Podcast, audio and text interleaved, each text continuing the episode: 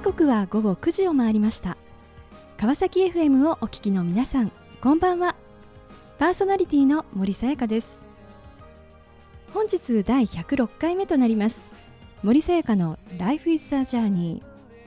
この番組では毎回さまざまな分野で活躍されている方をお迎えし人生を振り返っていただきます。前回は株式会社 DNA 川崎ブレイブサンダース代表取締役社長本沢信夫さんにご出演いただきました。IT の世界から全く異なるプロ野球の世界へと進み球団を改革。プロスポーツビジネスに魅了されバスケットボールチーム川崎ブレイブサンダースのクラブ代表として新たな夢に向かって走り続ける本沢さん。Be Brave というメッセージをいただきました。今回も素敵なゲストをお迎えしお話を伺っていきたいと思います。この番組は e コマースの売上アップソリューションを世界に展開する株式会社エイジアの提供でお送りします。さあそれでは本日のゲストをご紹介いたしましょう。株式会社 ISGS インベストメントワークス取締役代表パートナー佐藤真紀子さんです。佐藤さんよろしくお願いいたします。よろしくお願いいたします。佐藤さんはベンチャーキャピタリスト独立系のベンチャーキャピタルにおいて国内初となる女性パートナーとしてご活躍をされております。えー、佐藤さん、えー、実は、はい、あの長いですね、私とのお付き合いで、実はあの私自身もベンチャーキャピタルであったということでですね、そうですね。はい、うん、あのまたこうしてですねラジオ番組で こうゲストとしてなんかこうお会いできるっていうのはなんかこうちょっと恥ずかしさもありながらまあでもあの恥ずかしいですね 嬉しくあの今日はとても楽しみです。はい、はいえー、さてですね、まあ、ベンチャーキャピタルということですが改めてですねあのどのような職業なのかぜひご紹介をいただけますでしょうか？はい、えーと、ベンチャーキャピタルの仕事はあの企業や金融機関あとは個人の方たちからお金をお預かりしてファンドという形で、えーと、私たちファンドマネージャーが、えーと、運用いたします。でファンドを蘇生いたしましてその投資の運用の一環として、えー、と起業家にですねあの投資をさせていただいて結果的にその会社が、えー、と成長して、えー、と東証マザーズであるとかそういったところに、えー、と上場をするもしくは M&A をされた時にその株式を、えー、と売却して現金化したものをお返しするという、まあ、運用の仕事ですね。ちょっと分かりづらいと思うんですけれども、まあ、あの金融の側面が、えー、あのベンチャーキャピタルは強いというか、まあ、金融業なので、はい、そういうふうに言ってしまうとちょっと難しいように思うんですけれども、まあ、あの一言で言うと起業家の黒子としてお金だけじゃない、うん、あの事業成長とかの機会を、あの後押ししてあげるというのが、まあ、私たちの仕事だなというふうに思っています。はい。まあ、起業家をこう支える、まあ、そんな役目であるということですね。あの今こう今の会社では、はい、あのどのようなこう領域のですねこう企業に対してこう投資をされ、はい、そして応援をされているんでしょうか？えーと、ISGS では、えーと、1号ファンドは特にあのどこのジャンルに投資をするとかその企業のステージというのがあるんですけれども、はい、あのまあ、創業したての会社から上場直前の会社までいろいろとあるんですけれどもそういった縛りを設けずにオールジャンルオールステージということで投資をしています。はい、他のベンチャーキャピタルですと、えー、ドローンのあのベンチャーにだけ投資をするような会社があったりとか、はい、えーと、そうですね。B2B の、えーと、ビジネス2ビジネスですね、のあの B2B の、えーとビジネスに投資をするファンドがあったりとか、うん、そういったいろいろなジャンルを絞って投資をするところも多いんですけれども我々はすべてやりますということで、うん、やらせていただいております。まあ、さてそんなこう、まあ、佐藤さんですが、はい。えー、こうキャリアをですねちょっとこう振り返っていきますと、はい、実はあの佐藤さんはあのサイバーエージェントのご出身とい。うことで、はい、なんと新卒第1期生と。そうですね。もう20年の会社なんでね、はい、あの1期生というと相当昔に 感じてしまうんですけれども1期生です。はい、あの今こう、まあ、サイバーエージェントは、まあ、例えば ABEMATV ですとか、はい、まあ、本当にこう非常に大きな会社になっていますけれども、はい、当時ご入社をされた時というのはどんなこう様子だったんでしょうか？そうですね。あのサイバーエージェントは98年の3月にできた会社なんですけれども私が、えーと、内定をもらったのが99年の3月で、はい、ちょうど創業1年目でした。でその時は二十数人の会社だったんですけれども、えー、えーと次の年の2000年の3月に東証マザーズに上場しておりまして、はい、まあ、会社ができて2年で上場して私が入社したのが94番ですので94、はい、たった1年で70人ぐらいが増えて。すごい。で上場後はもう毎月毎月30人ほどあの、まあ、転職も含めてですね、いろんな方たちが入社してくるようなあのもう大混乱の時代でしたね。本当に企業も成長してますし、はい、まあ、事業も、まあ、売り上げも、まあ、伸びていたんですけれども、はい、そうですね、まあ、大変な大混乱時代でした。大混乱と、はい、はい、えその中でこうインターネット広告ですね、はい、えー、まあ、こちらのこう事業部で、はい、えー、まあ、仕事をされていたということなんですが、はい、これはなんかどんなこう営業というのをされてたんでしょうか？えーとまあ、今でこそインターネット広告って、皆さんがお使いの Google とかを検索すると一番上に広告が出てきたりとか、あとは、まあ、スマートフォンをお使いだと、まあ、バナー広告みたいなものが下に出てきたりすると思うんですけれども当時はまだパソコンとかしかなかったので、えーはい、まあ、パソコンとかにあるあの、まあ、バナーですね、うん、あのとかあとメールマガジンというのがあったんですけれども、はい。えー、まあ、今もメールはあるんですけれども、はい、そこに、えーと、入っている、えーと、広告とかを販売していました、うん、結構懐かしいですね。最近はでも本当に動画の広告であるとか、はい、本当にさまざまな、あの形式で皆さんの生活の中にこう馴染むような広告が増えてきてはいると思うんですけれども、まあ、そういったことを扱っておりました。はい。まさにこう、まあ、インターネット広告、まあ、業界としてもこう立ち上がってくる、うん、まあ、そんな時期であったと。あのそのこう業界の中でですね、まあ、仕事をしながら、はい、なんかこうどんなことを感じられながらこう仕事をされてたんでしょうか？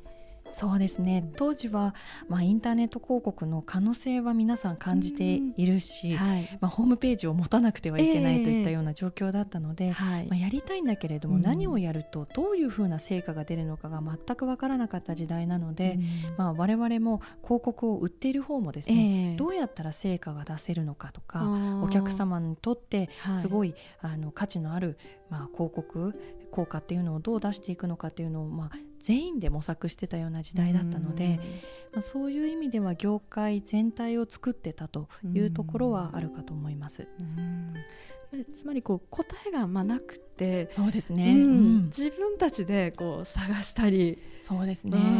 まあ、業界のルールもまだなかったので、えーはい、そういう意味ではその2000年ぐらいから業界団体ができて、うん、どういうふうなルールで、うん、あのインターネット広告をやっていくのかみたいなのがまあ定まってきたりとか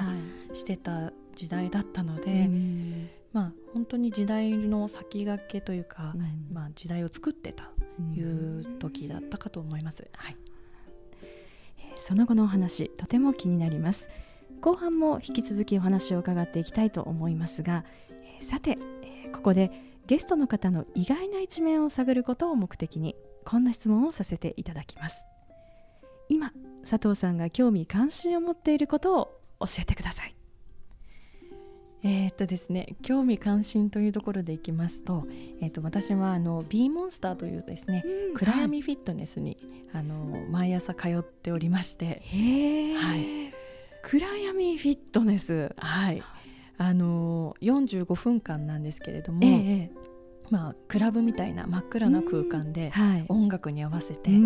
のパフォーマーの人たちに言われたことを、はい、あのひたすらやるっていうことなんですけれども、はい、最初の10分15分が筋トレパートで、うん、その次がシャドーボクシングパートで、うん、最後はサンドバッグを叩くっていう 感じなんですけれどももう煽りがすごくてですね、えー、朝から、はい、まあ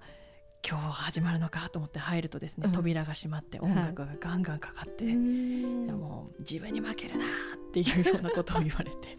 サンドバッグを叩きまくってからあのシャワーを浴びて爽やかな気持ちで会社に向かうというのにハマっております。もう自分をこう奮い立たせてですね。本当に。と気持ちよさそう、いや森さん合ってると思います合ってますかね、はい、えーじゃあ私もちょっと行ってみようかな。ぜひ行ってみてください。えーさあそれではここで一曲えーお届けしましょう。ローレン・デイグルの「Look Up Child」さあ後半も引き続き株式会社 ISGS インベストメントワークス取締役代表パートナー佐藤真紀子さんにお話を伺っていきたいと思います。えーまあ、さて前半は、まあ、サイバーエージェント時代とはいうことでですね、まあ、インターネット広告のまあ事業部で、えーお仕事をされていたというところをお話をしていただきました。でその後ですね、えーまあ、このベンチャーキャピタルという道に進まれるわけですが、はい。一体なぜですね、えーその道に進むことになったんでしょうか？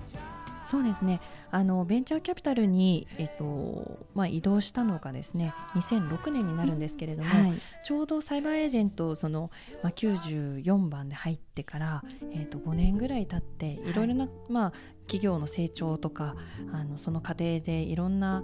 まあ、こと、まあ、事件とかですね、うんはい。まあ、いろんなことが起きるわけなんですけれどもそういったものを一通り経験した後もう一回ですねはい。やっぱり自分で市場を作るっていうことうん。をチャレンジしたいなって思ってしまったんですよね。ねでその時にやっぱり今までの人脈とか経験とか、はい。そういったワクワクとか自分が市場を作っていくこととかっていうのをやりたいって思ってたんですけど、まあ、ベンチャー企業に転職するのもいいなっていうふうに思ってた一方ではい。なんかその経験を生かして他の仕事に生かせないかなって模索してたんですね。はい。でそんな時にあの、まあ、いろんな人のあの話を聞いて自分の話も聞いてもらったりええ。してた中で、まあ、あの佐藤の経験だったらベンチャーキャピタルといううん。ところで、あのベンチャーキャピタリストとして起業家のサポートをする仕事があるから、それだったらお前向いてんじゃないっていうのをも元上司から言ってもららいまして、えたまたまサイバーエージェントでそういった事業部が立ち上がったところだったので、まあ、それなら面白いかもっていうことで移動させてもらったのがはい。きっかけですね。はい。あーじゃあこう自分のやりたいこと、一体これ何なんだろうかと。でもそれをこう人にうん。話したことによって、はいえーこのまあ道に進んだねいうことなんですね。はい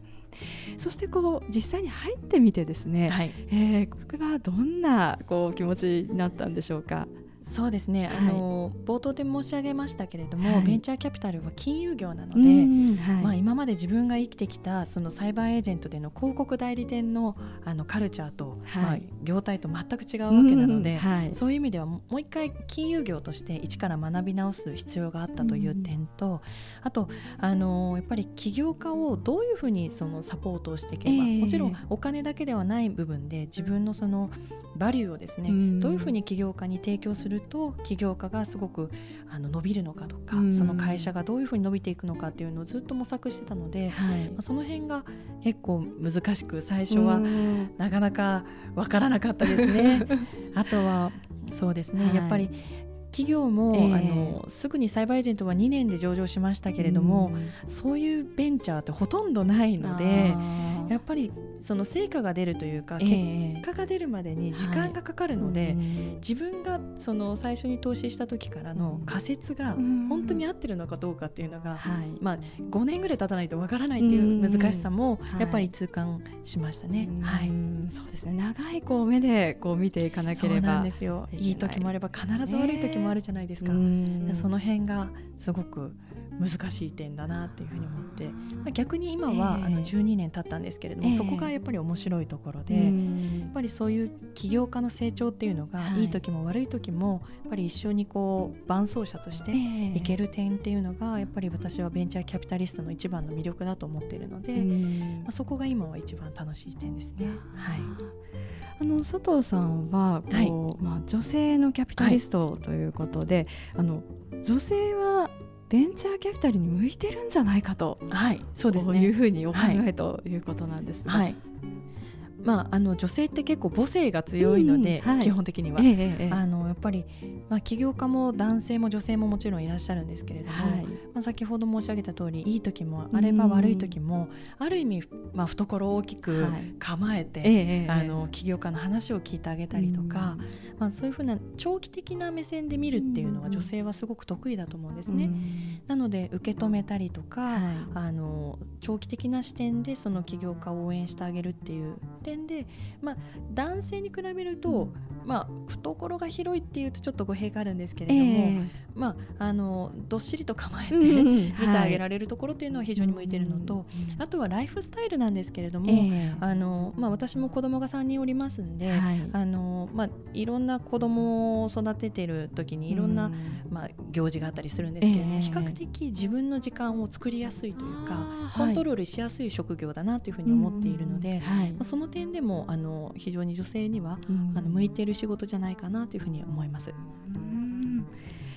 まあ、この、まあ、サイバーエージェントの中でのまず最初、はい、まあ、ベンチャーキャピタルということで10年間ですね、はい、キャリアをまあ積まれて、まあ、そこからですねこう今のところにこう移ってい。かれるということなんですが、実はあのその前にご自分でファンドを作られようと。そうですね、はい、そういう時期もこうありましたね。はいもともと2016年、まあ、15年の末に、えー、えーと自分でファンドを作ろうと思ってサイバーエージェントベンチャーズという会社を、まあ、あの辞めたんですけれども、まあ、そこからですね、まあ、自分が何をしたいのかどういうベンチャーキャピタルを作りたいのかっていうのをずっと考えていたところ、まあ、お金も何人か、まあ、何社か投資もいただけることも決まっていたんですけれども、えー本当に自分がやりたいことって何なんだっけ？目的って何だったっけ？っていう時に、はい、ファンドを作ることが目的になってる自分に気がついたんですよ。でよくよくやりたいことって何だっけって思った時に、はい、起業家にとって最強の応援団の VC を作りたいと思ったので、はい、それだったら一人で VC ファンドをやっても、あの最強の応援団にはなれないなっていうことに気づいて、まあ、その構想をやめて、はい、頭を下げて、えー、でそんな時に今の ISGS のパートナーの菅原と五島とあの意気投合しまして、うん、今の ISGS インベストメントワークスの、はい、えー、と1号ファンドを3人で作ったという経緯ですね。はいじゃあこうまあキャリアをこうどうしていくかとい。うふうにまあ考えた時に、はい、そのなんかこうすべて自分がこう立ち上げてとか起業するっていうだけ、はい、そういう選択肢だけではなくって、はい、えー、違うこういろんなやり方もあるんだよということですね。すね。まあ、結構ですね、うん、あの自分がこうやろうと思って突っ走ると、うんはい。ええ、あのそのまま途中で違うかなって思っても、はい、そのまま突っ走っちゃう時ってあると思うんですけれども、うんはい、やっぱり私の場合は、はい、そこで一旦立ち止まって、ええ、もう一回自分のやりたいことを見つめ直した時に、うん、やめる勇気っていうのも結構大事だなっていうふうに思っていて。やめる勇気、はい。でそこであのあのまま一人でファンドを作ってたら10年間ファンドを一人でやらなきゃいけなかったので、うんはい、本当にあの時に立ち止まって見つめ直す、うん、まあ、撤退するというか、そういう勇気頭を下げる勇気っていうのが今の ISGS で、まあ、あの本当に楽しくですね、えー、毎日がやっぱりこの3人でパートナーでファンドできてよかったなって思えるところにつながってるのでそれってすごく大事なことだったんだなって今に思います。であの今のこう会社では、はい、あの女性起業家ですね、はい、こう、はい、お通す先に非常に多いと、い。うことなんですが。はい。あのオールジャンルオールステージ投資をするということで、はい、特に女性にフォーカスしているわけではないんですけれども、えー、今51社投資を行っている中で、はい、えーと、女性のファウンダーが全員、うん、全部で12名ほどいるんですけれども、はい、これはですね多分日本のベンチャーキャピタルの中だと一番多いぐらいの割合だと思います。なのでうちのファンド総会に起業家が集まってくださるんですけれども、本当に華やかだっていうふうに言われます。はいでそれはですね、まあ、私が女性のパートナーということもあるんですけれども、はい、まあ、菅原もアイスタイルというあの、まあ、化粧品の口コミサイトとか、はい、流通の店舗をやっている会社の CFO でもあるので、はい、まあ、そういったところで女性のマーケットをよく分かっているというところもありますし、まあ、五島もですね、まあ、DNA で難波さんの直下でやっていたこともあって、まあ、非常に女性起業家に対する理解があるんですね。まあ、私もあのすごく五島と菅原に助けられてる一人なんですけれども、あのそういう意味でこの、まあ、3人がそれぞれ女性に対するマーケットとか、まあ、特性であるとか、あのまあ、相談に乗りやすいようなあの、まあ、間口を広げてるというか、はい、まあ、そういうところもあって結果的に案件数が多くて、あの結果的に、まあ、多くなってるということだと思います。まあ、こう振り返ってみると確かにこう女性ですね、起業家、うん、私が投資のあの時代に行った時って本当に少なかったなとですよね、思ってます。そうすると今やっぱりこう女性がいろんなまあ企業も含めていろんな形でこうキャリアをそうですね。選択肢がね相当広がってるんだと思います。なん。かその中でこう佐藤さんはこう、今後ですね、はい、なんかこう自分のこうキャリアという意味で、これからなんかどんな挑戦をしていきたいというふうに感じていますか？